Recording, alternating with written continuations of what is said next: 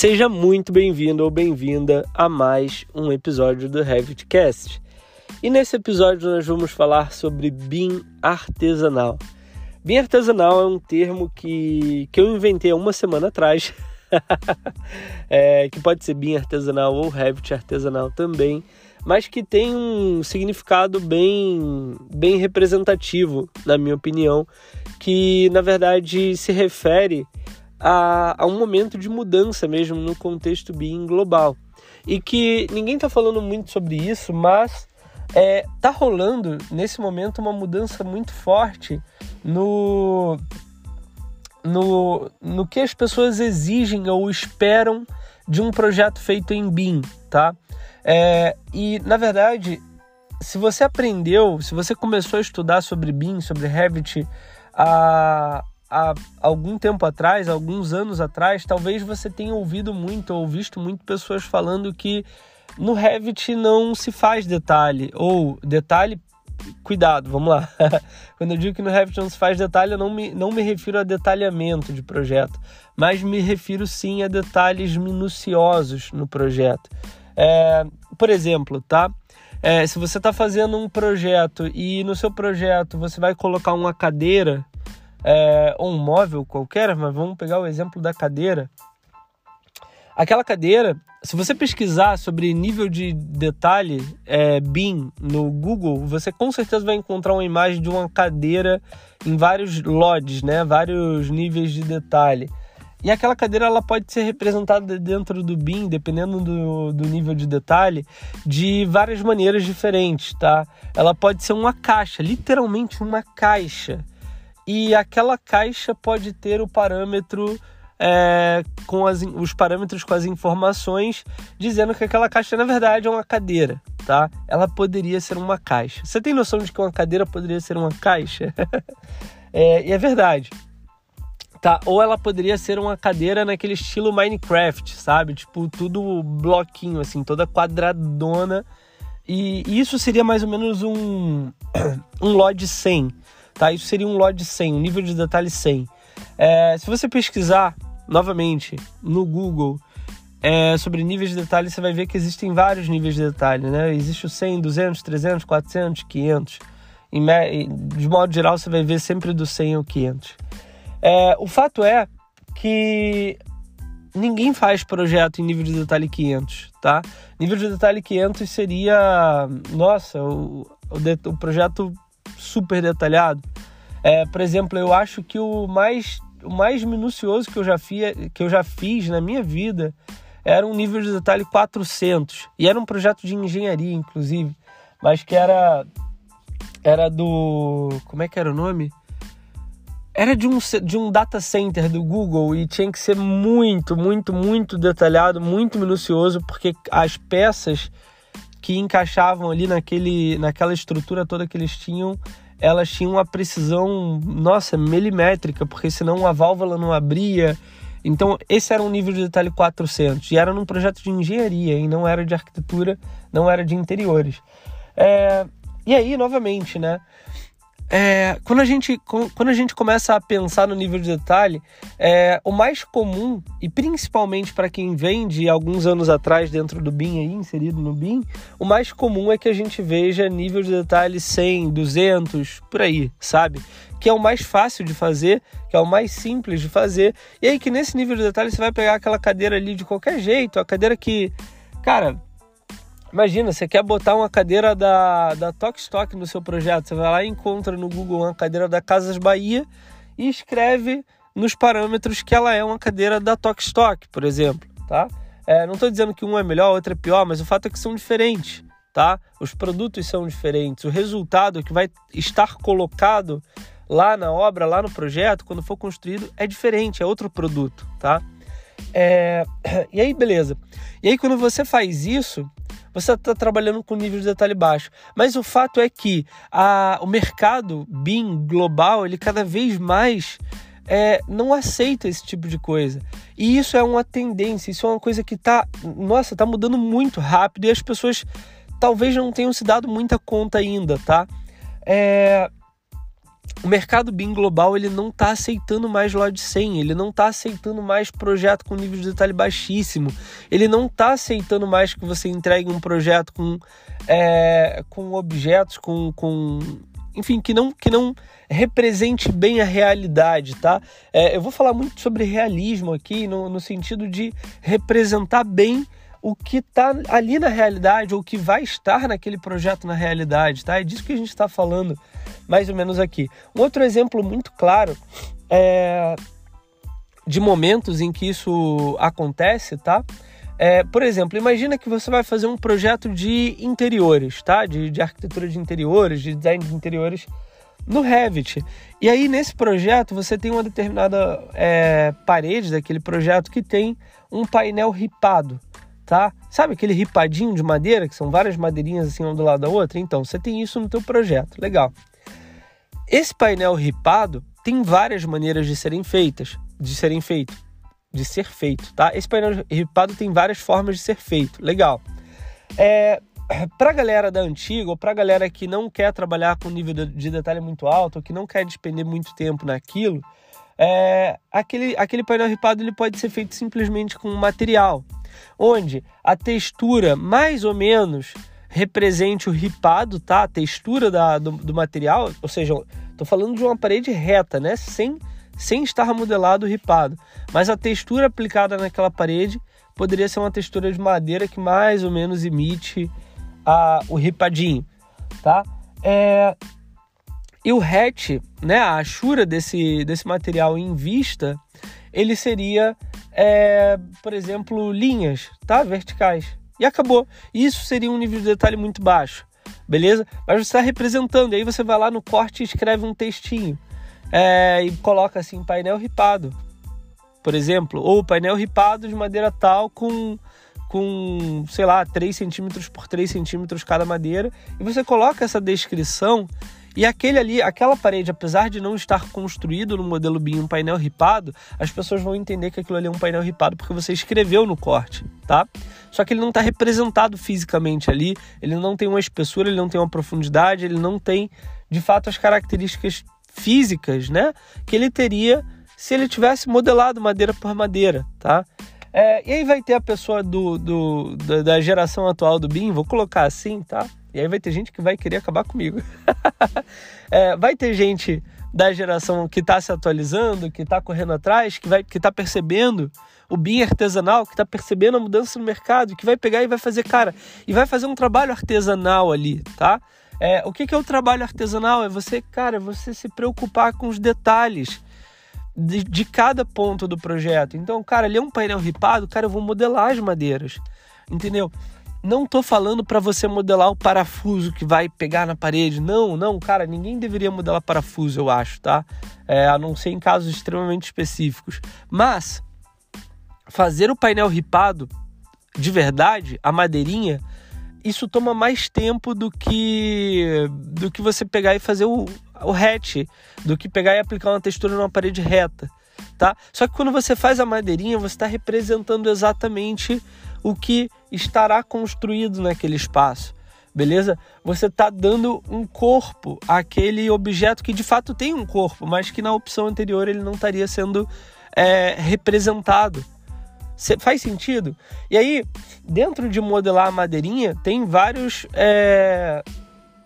Você, você pode simplesmente fazer, por exemplo, uma parede cortina com composta de madeirinhas uma do lado da outra, somente para fazer ali o, o, as ripas verticais, né? E pelo menos você vai ter alguma coisa ali modelada, já é legal, tá? Já é um trabalho maneiro. Ou você pode fazer um trabalho mais detalhado ainda, ou você pode se preocupar com qual é a altura de cada madeira, onde é que vai ter a junta de uma madeira com outra para poder fazer de fato a representação daquela quebra ali, daquela interrupção, tipo, ah, até aqui é uma ripa, mas daqui para cima ah, daqui para cima não dá para ser uma ripa só porque é muito grande, então aqui vai entrar uma outra, um pedaço. E aí você mostra, representa essa essa quebra, esse corte ali entre uma ripa e outra, ou representa o encaixe entre uma ripa e outra. E nesse caso você está trabalhando, está fazendo um trabalho ainda mais artesanal. E é disso que eu tô falando quando eu falo de BIM artesanal e é disso que eu tô falando quando eu digo que, cara, isso aí é uma tendência. Isso aí é uma parada que já tá rolando e que vai ficar cada vez mais forte ao longo do tempo, tá? Ó, mais exemplo, e vamos falar bastante aqui disso ainda, tá? É... A gente cresceu no BIM ouvindo que é, o Revit faz corte com dois cliques, tá? Tipo, todo mundo falou isso a vida toda pra gente. A, a 80% das pessoas do mundo decidiram mudar pro Revit porque o Revit faz corte com dois cliques. Então, ah, eu vou sair do AutoCAD e vou pro Revit. Isso foi um grande chamariz, né? É, é claro que eu tô exagerando, tá? Mas isso foi um grande chamariz e muita gente de fato tomou a decisão de fazer essa mudança, de virar essa chave quando percebeu que o Revit fazia um corte muito rápido. E no AutoCAD é muito demorado, você tem que fazer linha por linha, no corte no Revit é muito rápido. Mas o fato é que para você entregar um corte mesmo a alguém, você vai precisar de muito mais do que dois cliques. Porque com dois cliques você não vai ter um corte perfeito a, ponto de entregar para um, um cliente, para fazer uma obra, para entregar. Nem um projeto da faculdade você tem com dois cliques, não dá. O Revit não faz corte com dois cliques. E por mais que a gente queira vender isso e usar isso e as pessoas queiram acreditar nisso, ele começa um corte com dois cliques. Mas depois, aí vou dar exemplo de novo. Imagina que para terminar o corte, para deixar ele muito maneiro, você precisa de 300 cliques, tá? Por exemplo, você precisa de clique para botar cota, de clique para botar texto, para fazer o seu corte, para fazer a modelagem do que vai aparecer naquele corte de uma maneira bem fiel, né? Você precisa de muito mais cliques do que aqueles dois que todo mundo vende, tá? Só que, e aí vamos lá, novamente, dentro desse espectro que a gente estava falando, em que dois cliques começam um corte, outros 300, 300 para terminar o corte, você vai ter 302 cliques, tá? Vou, vou, vou botar assim, 302 cliques para concluir um corte muito bom, beleza? Aí com esses 302 cliques, na real, a verdade mesmo é que você pode automatizar uma parte desse trabalho, tá? Criando modelos de vista, deixando coisas pré-configuradas, tá? Tudo isso eu ensino no meu curso, hein? Ó, você pode automatizar uma parte desse trabalho. E aí, quando você automatiza, é, você vai ter, na real, daqueles 300 cliques, vamos dizer que 100 sejam é, automatizados, né? Dos 302, 100 são automatizados. Aí dois é para iniciar o corte, sobram outros 200 cliques e esses 200 cliques são o BIM artesanal. São, é, o, é o trabalho ali manual, o trabalho artesanal. O nosso trabalho de desenvolver um projeto, ele é, ele é quase um trabalho artesanal mesmo. Você está ali desenhando, você está criando, entendeu? O lance é que as pessoas se aproximaram do BIM e se distanciaram do desenho, se distanciaram do projeto, se distanciaram do, do, do trabalho artístico que é criar um projeto. E eu não estou falando só de arquitetura, não, estou falando de engenharia também, de tudo, tá? É... Então, vamos lá. Esses 200 cliques que sobraram, que seria o, o artesanal, o BIM artesanal, tá? Que eu tô falando, é, você pode fazer em 200, você pode fazer em 30, tá? E novamente, imagina, você tá fazendo corte, cara. Aquela pessoa que fizer o corte é, sem representar o ripadinho, sem modelar, só fazer, só vai fazer a, o hatchzinho na parede, tudo ela vai fazer com 30 cliques. E aquilo ali muitas vezes não vai ser suficiente para o que o seu cliente está pedindo, não vai ser suficiente para o que o, o, o seu cliente exige sabe? Ó, vou dar exemplo aqui, tá? Eu já falei do, do data center do Google que eu trabalhei. Outro exemplo, cara, faz alguns dias eu terminei um projeto de quatro túneis uh, aqui na Espanha. E era um projeto de engenharia, tá? Era um projeto que estava sendo feito para uma empresa de engenharia que ia reformar esses túneis. E tudo em BIM, tudo em Revit, túnel, tá? É, é, cara, engenharia total. É, é, eles me pediram, eles me mandaram um exemplo de como eles queriam, tá? Ah, quero parecido com isso aqui, é, nesse nível de detalhe, desse jeito. Eu mandei para eles do jeito que eles me pediram. E aí eles falaram, cara, não, isso aqui tem que representar melhor a realidade tá? Ou seja, é, eles estavam me pagando por hora, tá? Eles podiam me pedir 10 modificações se eles quiserem, porque eu estava ganhando por hora. Vamos lá. Tem que representar melhor a realidade. O que, que eles querem dizer com isso? Cara, aquele nível que eles tinham pedido já não era mais o suficiente. Entendeu? Aquele, a, o, o, exemplo que eles me deram era de um projeto de um ano atrás. E aquilo ali já não era mais suficiente. Eles queriam mais detalhe. E, e o projeto voltou duas vezes para minha mão para detalhar mais, para deixar mais minucioso, mais parecido com a realidade do que estava ali. Porque eles precisavam de um projeto que fosse mais fiel à realidade, mais realista. Tá? E novamente, estamos falando de um trabalho que não é automatizável tá? É um trabalho de olhar, de perceber como é que é aquilo, de modelar detalhe por detalhe para que a coisa apareça do jeito que ela tem que ser, tá? Novamente, não estou falando sobre modelar parafuso, tá? Não, eu, eu até critiquei é, na semana passada também, quando estava trabalhando nesses túneis, uma bandeja, um, uma, uma eletrocalha que tinham colocado nesses túneis é, que era era extremamente detalhada, era uma família de Revit é, extremamente detalhada e ela, ela literalmente ela era arame por arame, tá? Era um eletrocalha assim toda aramada e tinha um modelado arame por arame com array, array né? É, cara, era muito louca aquela eletrocalha, tá? Porque o projeto não, não rodava, o meu computador era muito bom e o projeto não, não girava, não funcionava. Então não é disso que eu estou falando. Eu não estou falando de você deixar o projeto tão pesado que ninguém consegue trabalhar nele.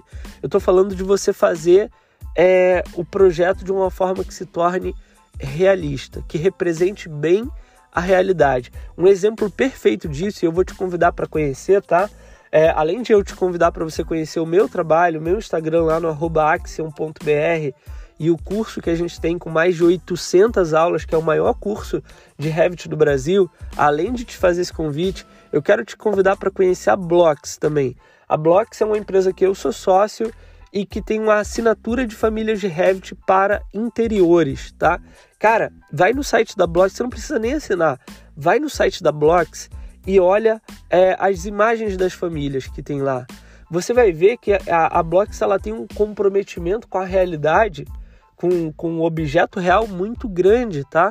Muito grande. Só que um detalhe muito claro nas famílias da Blocks é que você não vai perceber é, overmodeling, tá? Você não vai perceber modelagem exagerada, você não vai ver um parafuso modelado detalhado, você vai ver é, uma representação é clean, vou colocar clean, não, não vou colocar básica porque não é básica, é uma, é uma modelagem detalhada, feita totalmente em Revit, tá, das famílias, mas que ela é, ela é limpa, entendeu? É, ela representa bem o objeto real mesmo, aquele objeto de uma determinada marca, de um determinado fabricante, mas ela é uma representação limpa. Ela não tem, ela não tem exagero de detalhes, ela não tem o overmodeling, que é o que eu, o, o exagero de modelagem, né? É, e é mais ou menos por aí que eu tô falando, é você representar bem a realidade sem pesar demais o projeto. É você não querer fazer um corte com dois cliques nem com 32. É você assumir que para você fazer um bom trabalho, aquele corte precisa ter 300 cliques, cara. Ou 200, enfim, ele precisa ter o teu, o teu, a tua atenção, né? O teu carinho ali de parar e olhar para ele e falar, tá, mas como é que isso aqui tem que ser representado? Cara, aquele cuidado que a gente tinha é, lá no AutoCAD, para quem já mudou do CAD para o BIM, tá? E, e, que muita, muitos escritórios tinham de fazer um corte muito detalhado que era, era muito artístico. A gente tem que trazer para o Revit. E quem perceber isso e quem investir no conhecimento de conseguir fazer isso, cara, vai se destacar hoje entendeu? Porque a maioria das pessoas ainda está apegada lá atrás, a maioria das pessoas ainda está apegada lá ao, ao, vou fazer um Lloyd 100, entendeu? E vou escrever que isso aqui, essa caixa aqui é uma cadeira, aquela outra caixa ali é uma mesa, entendeu? A gente não está projetando no Minecraft. É, se você não sabe o que é Minecraft, pesquisa no Google. Bom, só para terminar, tá? Que esse, esse episódio é o maior de todos. É, eu queria te fazer uma. te chamar para refletir também. Vamos lá. Primeiro, lá no Instagram da Axion, no axionbr.com, não, aliás, axion.br, eu fiz um post sobre BIM artesanal que eu pontei várias coisas legais, inclusive que eu não comento aqui. É, e uma das coisas que eu comento lá é sobre a Autodesk. Cara, a Autodesk, ela tá mostrando o caminho dessa parada e ninguém percebeu. Há, há anos o Revit vem tendo atualização que os profissionais mais antigos do mercado vão lá e falam: ah, o Revit não mudou nada, puta, que merda. O Revit só veio com mudancinha com coisa boba. Só que essas coisas bobas, o que, que o Revit vem fazendo? Cara, ele tinha uma limitação de tamanho de desenho. O Revit não deixava desenhar num, num, num determinado tamanho. Tipo, o tamanho mínimo era X, não lembro quanto era, 0,08 centímetros, sei lá, alguma coisa assim. Era, era tinha uma, limitação, tá? Uma vez eu fui fazer um trabalho para Tramontina e eu não consegui fazer a logo da Tramontina nos equipamentos deles porque eu não, não dava para fazer a bolinha de dentro do, do, do O, da letra O, porque o Revit tinha limitação do tamanho da linha. Sabe, isso caiu por terra. A Autodesk retirou essa limitação e agora você pode fazer projetos minuciosamente detalhados no Revit. A Autodesk atualizou o sistema de texturas do, do Revit e colocou texturas de alta resolução e ainda colocou um ponto de interrogação amarelo nas texturas que são de baixa resolução. Cara, a Autodesk está melhorando a cada nova versão o render do Revit e o render na nuvem também. Aí eu vou te perguntar, se com todos esses sinais que a Autodesk vem dando nos últimos anos, você acha que o BIM artesanal não é uma tendência? Você acha que, não, que, que a Autodesk não está fazendo isso porque o mercado está exigindo isso no mundo inteiro? Cara, é global essa parada entendeu? É, os profissionais de design de interiores, por exemplo, que têm projetos minuciosamente detalhados, cada vez mais estão migrando para o BIM. E a Autodesk está correndo atrás de atender as necessidades deles também. Faz sentido isso para você? E cara, isso não, é, eu te dei dois exemplos aqui de engenharia, eu posso te dar 20, entendeu? Não é só de interiores, não é só de arquitetura, isso está em tudo, tá? É, a, a, a indústria da arquitetura não está mais aceitando LOD 100, nem da engenharia tá? Vai ter casos que sim, pô, eu tô generalizando, por favor. Eu sei que tem casos que sim aceitam e exigem um LOD 100 para facilitar, para ser mais rápido, mas de modo geral não querem. Eles querem LOD 300 para cima, tá? E isso está em tudo, isso está em tudo. É... Bom, não sei, tinha mais alguma coisa que eu queria falar aqui, mas acho que já ficou bem extenso, bem completo. Por fim, novamente, quero te convidar a conhecer o trabalho da Axion lá no axion.br e quero te convidar a conhecer o trabalho da Blocks lá no no arroba blocksrevit.br, se eu não me engano. Beleza? É isso aí. Obrigado, obrigado pela por escutar até aqui, obrigado por escutar também os outros episódios. A gente já alcançou mais de 35 mil pessoas com esse podcast. E, cara, eu acho que é só o começo e tô bem feliz, assim, com todo o apoio de todo mundo que tá vindo falar comigo. É, lembrando que o Revitcast, ele tem também um Instagram, tá? Arroba. Beleza? É isso aí. Um abraço.